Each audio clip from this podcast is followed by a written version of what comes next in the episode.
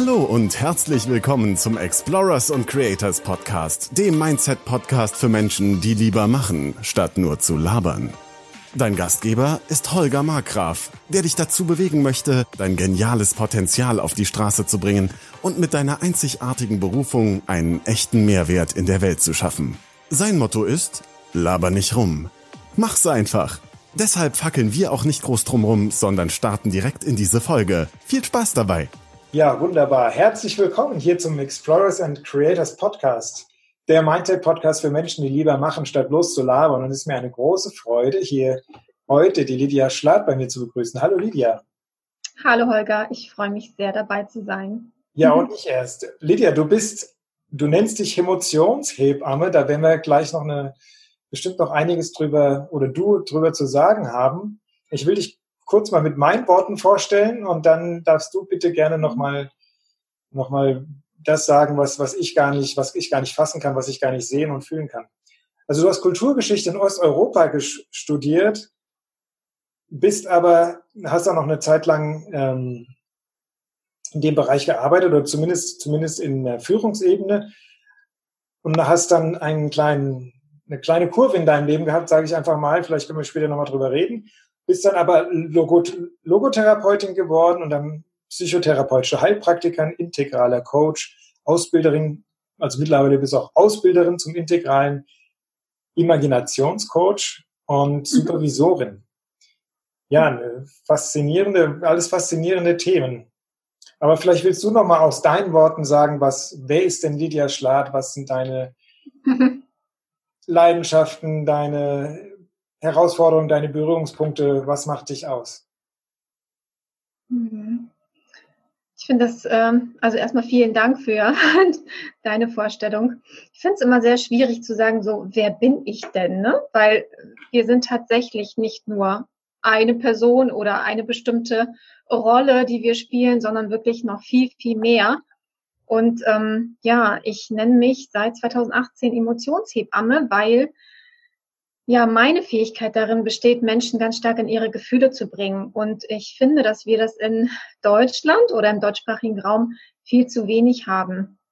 Also wir sind sehr rational unterwegs ähm, und darin sind wir auch stark. Ähm, also kein Wunder, dass Deutschland auch in Bezug auf Wirtschaft und Co. und äh, Erfindungen sehr hoch angesiedelt ist. Und gleichzeitig ähm, ja, finde ich, dass hier Emotionen zu kurz kommen und darin setze ich dann an und unterstütze Menschen darin, ja, mehr Zugang zu ihren Gefühlen zu finden und sich mit ihnen anzufreunden, egal welche Art von Emotion das letzten Endes ist, weil ich auch nicht unterscheide zwischen positiven und negativen Emotionen, was sehr viele tun, sondern es sind einfach Gefühle. Es sind Gefühle, die gefühlt werden möchten.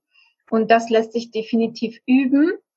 Und äh, wenn man das immer öfter tut, dann äh, besteht eine Art Lebendigkeit mit dem Leben zusammen in der Co-Kreation und dann fließt es. Also man hält nicht mehr fest an irgendetwas, sondern lässt sich leiten und führen mit dem Leben mit.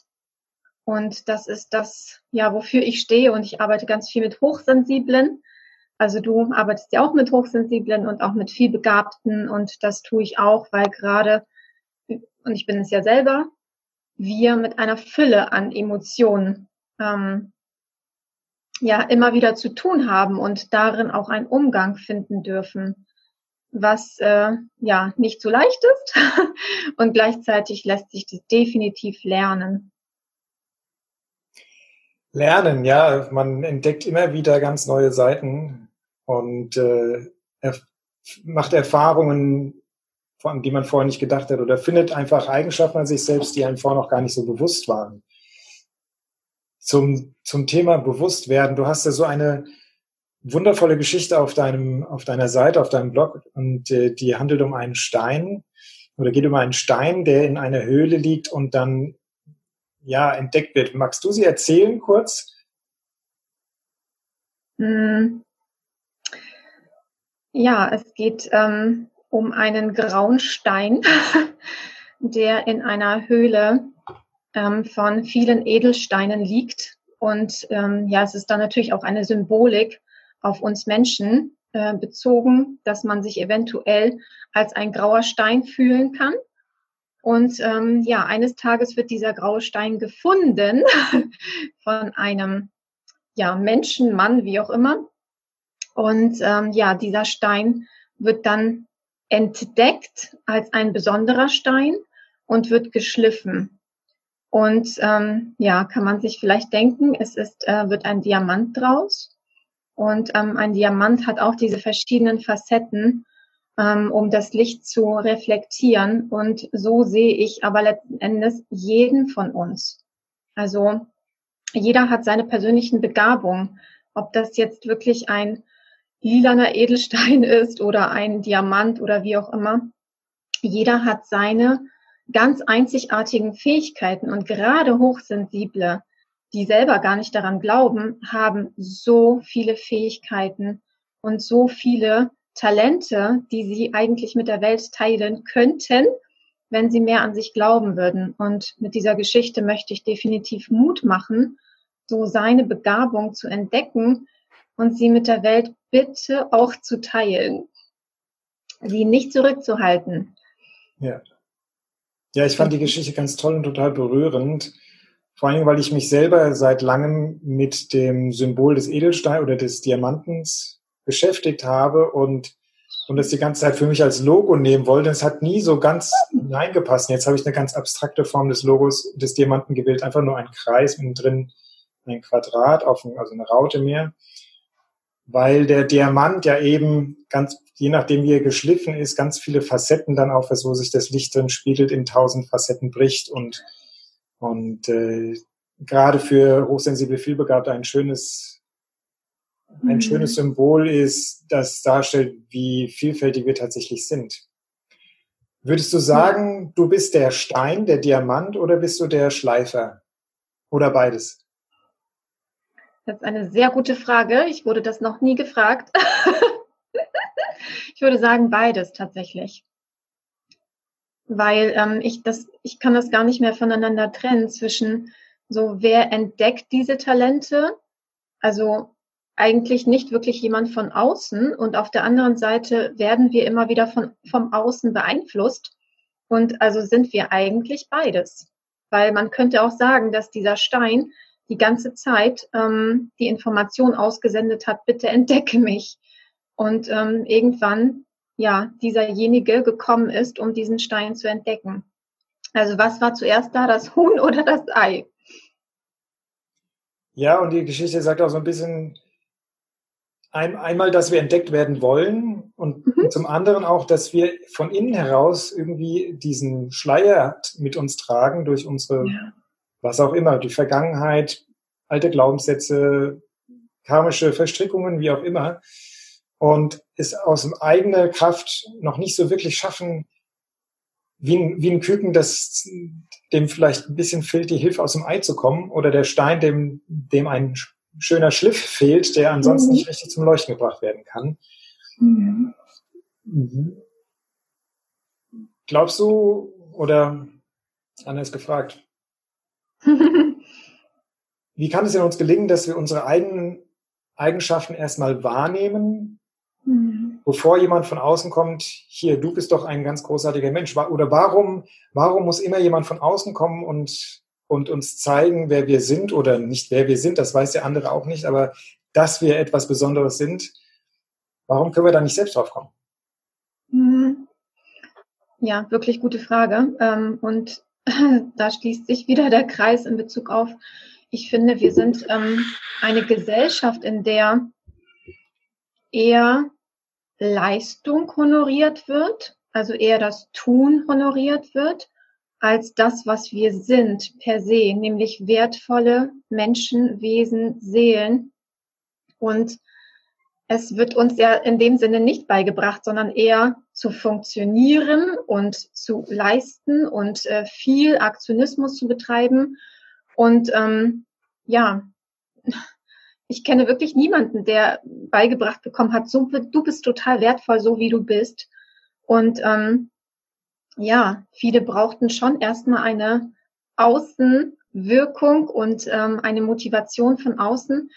Auf der anderen Seite mh, hm, möchte ich dafür plädieren, dass man nicht darauf wartet. Nicht darauf wartet, dass irgendjemand von außen kommt und uns ermutigt, sondern wir uns selber in Bewegung setzen. Und sei es nur einen kleinen Schritt jeden Tag gehen. Und sei es nur ein bestimmtes Buch zu lesen, sei es eine ganz kleine Handlung ähm, durchzuführen, um ja seine eigenen Stärken, Begabung mit der Welt zu teilen. Und wenn das wirklich eine kleine Handlung war, sich bitte auch dafür anzuerkennen und nicht äh, ja auf die To-Do-Liste gucken, die ellenlang ist, ähm, sondern wirklich, okay, ich habe heute diesen kleinen Schritt gemacht und sei es nur diesen Babyschritt und anerkenne mich dafür. Und so jeden Tag weiterzugehen und wirklich weiterzumachen, weiterzumachen, weiterzumachen. Mhm. Und vielleicht kommt dann von außen etwas tatsächlich. Oder du bist zum Beispiel auch auf mich zugekommen, so aus heiterem Himmel. Spannenderweise gerade dann, als ich angefangen habe, auch noch mehr rauszugehen mit meinen Gaben, mit meinen Talenten, mit meinem Sichtbarsein. Und ja, insofern kann ich wirklich, wirklich nur ermutigen, genau dort anzusetzen jeden Tag ein kleines bisschen mehr zu gehen. Es hört sich so banal an und gleichzeitig ist es so unglaublich wertvoll, einfach nur jeden Tag diesen kleinen Schritt zu machen. Und sei es auch, dass es eine Meditation ist oder eine mh, hm, Anerkennung von sich selbst, vielleicht aber auch eine Stärkung von anderen, vielleicht auch ähm, sich durch Freunde spiegeln zu lassen, so wie tolle Fähigkeiten, Stärken jemand hat. Und aufgrund dessen dann immer mehr zu teilen, was eigentlich nur du teilen kannst. Genau. Ja, ja Anerkennung. Anerkennung hat ja auch was mit Dankbarkeit sich selbst gegenüber zu tun. Und je mehr Anerkennung und Dankbarkeit wir empfinden oder geben, ausstrahlen, umso, umso schärfer wird ja auch unsere Wahrnehmung. Also wir schärfen unsere Wahrnehmung auf die Dinge, für die wir noch dankbar sein können. Und das heißt, wir nehmen, wenn wir das wirklich Schritt für Schritt machen, wie du es gerade sagst, ja, dann nehmen wir ja auch Schritt für Schritt immer mehr Dinge wahr, für die wir dankbar sein können, die wir anerkennen können, die aber auch in uns selbst anerkennen können. Und lass uns vielleicht mal über die, die Emotionen sprechen, die dabei dann äh, mit reinkommen, eine Rolle spielen. Anerkennung kann ja beides sein. Du kannst dich ja, von außen kommt meistens die rationale Anerkennung, ja, das haben Sie gut gemacht, Herr Schmidt. Oder, mhm. weiß nicht, die, die innere Anerkennung hat meistens was mit Gefühlen, glaube ich, eher zu tun.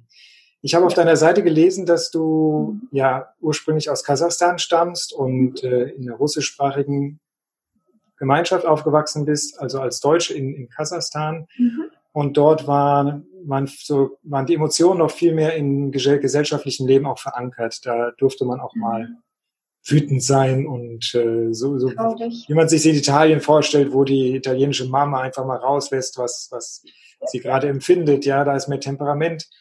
Und als du nach Deutschland gekommen bist, hast du gemerkt, Moment, hier mhm. ist ja irgendwie alles ganz anders. Hier sind die Leute alle so mhm. verkopft und, und äh, lassen ihren Emotionen, halten ihre Emotionen im Schach und die dürf, darf man nicht zeigen. Mhm. Und besonders die Männer haben natürlich mit diesem, mit den Emotionen ein Problem, weil ja Männer stark sein müssen und immer funktionieren müssen und keine Gefühle zeigen dürfen. Der, der, der starke Ritter oder Indianer, der keinen Schmerz kennt. genau. Und ja, wie kann es denn uns gelingen, oder erzähl doch einfach mal, was, was, wie war das damals, als du hierher gekommen bist? Weil das war ja auch eine große Herausforderung, mit neun oder zehn Jahren dann hier in Deutschland hier in dieses mhm. neue Leben reingeschmissen worden zu sein. Mhm. Ja, schön, dass du das ansprichst, weil das ganz viel mit meinem eigenen Weg zu tun hat und ähm, auch mit meiner Urwunde. Ich sag mal Urwunde. Ähm, Erstmal in einer Kultur, aufgewachsen zu sein, in der Emotionen frei gezeigt wurden, vielleicht auch manchmal im Extrem, Also ob jetzt Wut oder Traurigkeit oder dass jemand ganz öffentlich getrauert hat. Ähm, jetzt nicht unbedingt die Männer tatsächlich, aber ähm, Frauen auf jeden Fall. Und dann aber hierher zu kommen, so als Deutsche ähm, oder Russlanddeutsche, und dann zu merken, oh, hier ist es gar nicht erwünscht. Das war für mich als Kind definitiv ein, ein Kulturschock. Und zu merken, wow, hier wird ähm, die Ratio überbewertet, also das Mentale, das Verkopfte wird überbewertet und wird auch honoriert. Und äh, ich habe dann angefangen, mich anzupassen. Und unsere Eltern wollten ja auch, dass wir sehr gut Deutsch sprechen, sogar richtig gut, also besser als die Deutschen in der Schule sind. Also wirklich sehr, sehr ambitioniert, äh, was wir teilweise auch ähm, geschafft haben, geleistet haben, ohne zu merken, dass wir in ein anderes Extrem gerutscht sind. Und ähm, ich bin dann irgendwann auch an meine Grenze gekommen, nachdem ich ja studiert habe, ein klassisches Angestelltenverhältnis begonnen habe, zwar in einer Führungsposition ähm, und gleichzeitig bin ich an meine körperlichen und ähm, ja seelisch-mentalen Grenzen gekommen und ja hatte ein Burnout, um dann zu merken, ich habe etwas gelebt, um mich hier anzupassen, um Anerkennung zu bekommen, um geliebt zu werden was aber nicht mir entspricht, sondern ich bin ein sehr emotionaler Typ, ein sehr intuitiver Typ, ein Bauchmensch, wie man so schön sagt. Und für mich war das ganz wichtig, dann den Weg zurückzufinden in meinen Emotionen, diese wieder ernst zu nehmen, anfangen zu fühlen, also wirklich wie ein Training und ähm, zu merken, wenn wir uns wieder mit dieser wahren, unserer wahren Natur verbinden, und das sind Gefühle per se, dann fangen wir wieder an, lebendig, ja, lebendig zu sein und ähm, uns zu leben, also wirklich uns zu leben und nicht fremdbestimmt zu sein von außen, von Status, von ja, finanziellen Dingen, von Erfolg und, und, und. Und das ist das, was mir am Herzen liegt, das auch weiterzugeben, weil für mich Gefühle der Schlüssel sind. Also der Schlüssel, um wieder zurückzufinden zu dem, wer, wer wir in unserer Essenz alle letzten Endes sind. Also meine Urwunde quasi zur Berufung gemacht. Ich weiß gar nicht, ob man das so sagen kann, aber mh, hm, es gibt ja auch den verwundeten Heiler. Ich weiß nicht, ob, ob dir das so bekannt ist, ähm, mhm. Chiron, also aus der Astrologie. Da würde ich mich definitiv verorten. So etwas, was meine Urwunde betrifft, das ist aber das, was aber auch eine, eine Fähigkeit ist, um anderen an der Stelle weiterhelfen zu können und eine Begleiterin zu sein, eine kompetente Begleiterin zu sein. Ein kraftvolles Mantra von mir ist, dass ich immer und überall zur richtigen Zeit am richtigen Ort bin und jeder andere Mensch natürlich auch. Und das würde auch für dich bedeuten, dass natürlich diese Erfahrung, die du machen durftest, zu deinem Lebensweg, zu deinem Heilweg mhm. dazu gehört. Und da du nur deswegen auch diese Gabe in dir wiederentdecken konntest oder wiedererkennen konntest, mhm. was du heute ausleben kannst und zum Nutzen anderer eben ausstrahlen kannst, ja. Und das ist mhm. was ganz mhm. Schönes und was ganz Besonderes. Ja, das hast du sehr schön gesagt. Ja, genau so würde ich das auch unterschreiben. Mhm. Ich habe auch einen Blogartikel beziehungsweise einen Facebook-Beitrag von dir gelesen und da ist, kam ein Abschnitt, der hat mich total angesprochen. Mhm. Den, den möchte ich hier gerne nochmal vorlesen und danach dir dazu eine Frage stellen. Mhm. Du findest Erfüllung in der Partnerschaft. Also es geht um die Frau, um die Ermächtigung der Frau und die emotionale und äh, ja, selbstverantwortliche Frau. Du findest Erfüllung in der Partnerschaft zwischen deiner inneren Frau und deinem inneren Mann in dir.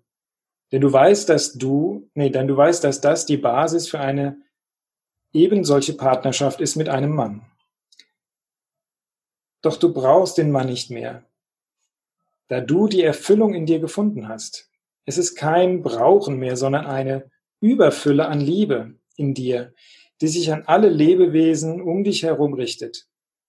Du verschenkst dich und erfüllst dich aus dir selbst heraus. In einem Tanz zwischen dir und anderen, in einer neuen Verbundenheit, in einer bedingungslosen Co-Kreation des Friedens. Also ich darf dir sagen, du bist auch eine begnadete Schriftstellerin. Ich fühle fühl mich von deinen Worten total berührt und du findest ganz tolle, passende Worte. Danke. und die eine Aussage ist hier, oder darauf, wo ich, wo ich in der Frage hinauf, hinausgehen will, ist, ist gar nicht mal die Frau, sondern eher die Männer. Mhm. Denn du schreibst, du brauchst den Mann nicht mehr, weil ihr Frauen vielleicht euch schon emanzipiert habt. Wollen wir jetzt mal so dahingestellt lassen, ob das wirklich so stimmt, weil ihr vielleicht auch eure kommunikativen, emotionalen Eigenschaften besser zum Ausdruck bringen könnt. Wie sieht's mit den Männern aus? Brauchen wir Männer denn dann noch die Frau, um, um unsere Diamanten zu schleifen? wow, das ist echt eine spannende Frage. wow. Ähm, oh, das sind jetzt so viele Ebenen. Ähm, ich versuche ja, ne? das mal so ein bisschen zu beantworten. Genau. Also erstmal haben die Texte. Wie bitte? Wir kommen ein bisschen ins Philosophieren hier, ja. Ja, das macht ja nichts, ist doch schön. Ähm, genau, also erstmal haben die Texte ganz viel mit mir zu tun. Und ähm, für mich hängt das auch ganz stark mit dem Hinterfragen von Konditionierung zusammen. Weil ich weiß nicht, wie du deine Erziehung genossen hast. Ähm, meine Erziehung ähm, sah auf jeden Fall so aus, dass ich definitiv einen Mann an meiner Seite brauche, um glücklich zu sein. Ich weiß nicht, ob das umgekehrt genauso ist. da müsstest du, nee, ne? Genau, aber das ist doch spannend, so diese Konditionierung für die Frau. Du brauchst unbedingt einen Mann an deiner Seite, weil du sonst nicht vollständig bist.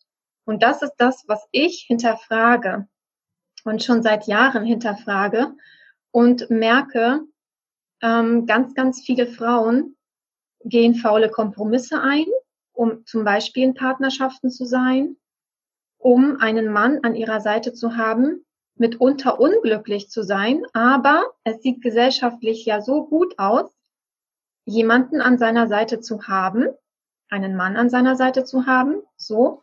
Und für mich hängt ähm, Weiterentwicklung und Veränderung damit zusammen, in die Selbstermächtigung zu gehen und auch in die Selbstliebe ganz stark. Das betrifft aber nicht nur die Frau, sondern auch den Mann. Bedeutet, unabhängig zu werden von jemanden im Außen, den man braucht, weil das ist ja schon per se, Entschuldigung, unsexy, jemanden zu brauchen, oder? Also und sexy und Mangelbewusstsein auch. Ja. ja, total. Also jemanden zu brauchen, um sich vollständig zu fühlen. Nur das Ding ist, in meinem Weltbild sieht es so aus, dass wir alle vollständige Wesen sind, so vollständig in uns. Und wenn wir uns aus freien Stücken für jemanden entscheiden, ähm, der an unserer Seite sein darf, ist es was ganz, ganz anderes. Es ist eine völlig andere Haltung. Und ja, Frauen haben auf jeden Fall einen kleinen Vorsprung, sage ich jetzt mal, ähm, in Bezug auf die Emotionalität, weil ähm, wir auch so sozialisiert sind. Wir ähm, sind Beziehungswesen, also sind noch mehr, sage ich jetzt mal, Beziehungswesen als die Männer, ähm, weil Männer eher leisten mussten. Ne? Also auch schon evolutionshistorisch ähm, ja viel tun mussten, um Anerkennung zu bekommen und geliebt zu werden. Bei den Frauen ist es so, dass sie eher die Bezogenheit auf die Emotionen und Beziehungspflege gelegt haben. Also rein evolutionshistorisch. Ne? Natürlich sieht es bei jedem auch nochmal anders aus, ähm, ganz individuell. Aber ähm, ich finde, da dürfen Männer mh, hm, nachziehen im Sinne von ähm, sich auch nicht abhängig zu machen von einer Frau, auch wiederum, sondern mehr in die Selbstliebe zu kommen und herauszufinden, wer sind Sie denn eigentlich? Und vielleicht ja auch sogar die innere Frau zu entdecken. Also mehr in die eigene Weiblichkeit, auch als Mann, weil wir haben ja beides in uns, männliche und weibliche Anteile. Noch mehr in die weibliche ähm, Rolle, nicht Rolle, in die weiblichen Anteile zu kommen und diese zu entdecken. Also keine Angst vor ihnen zu haben, sondern mutig anzufangen, genau diese ja irrationale Ebene, das ist eine irrationale Ebene, ähm, zu entdecken und ähm, ja mehr zu leben, was auch immer das jeweils heißt. Also das kann auch sein, dass ein Mann anfängt, zum Beispiel Yoga zu machen, ne? Und ähm, oder du hast es zum Beispiel auch erzählt mit ähm, äh, deiner Frau. Ich hoffe, das ist in Ordnung, dass ich das jetzt so sage mit der Lotusgeburt. Ähm, das ist auch eine Form ähm, ja der Neuheit ähm, an der Stelle, keinen klassischen Weg einzuschlagen, sondern zu gucken, was gibt es denn sonst noch darüber hinaus. Ähm, es ist auch zutiefst weiblich, finde ich. Und ähm, genauso kann ein Mann das auch an sich entdecken, eine, eine Urweiblichkeit in sich entdecken, die er anfängt zu integrieren und damit ähm, entsprechend auch autark wird und ähm, auch niemand mehr braucht in dem Sinne. Und dennoch ist es natürlich schön, wenn jemand frei wählt, mit jemandem zusammen zu sein. Das ist eine völlig andere, völlig andere Ebene. Und ich ähm, merke, ich möchte das nur noch so dass es nicht äh, um Abhängigkeiten geht, sondern wirklich um ein freies Commitment. Ähm, ich wähle dich und ähm, ja, hoffentlich wählt der andere mich dann auch entsprechend. Also nein, wir Männer brauchen nicht unbedingt die Frau, um unseren Diamanten zu schleifen, aber vielleicht bedarf es manchmal eine Emotionshebamme, die da ein bisschen Nachhilfe verschafft. Und das war's für heute.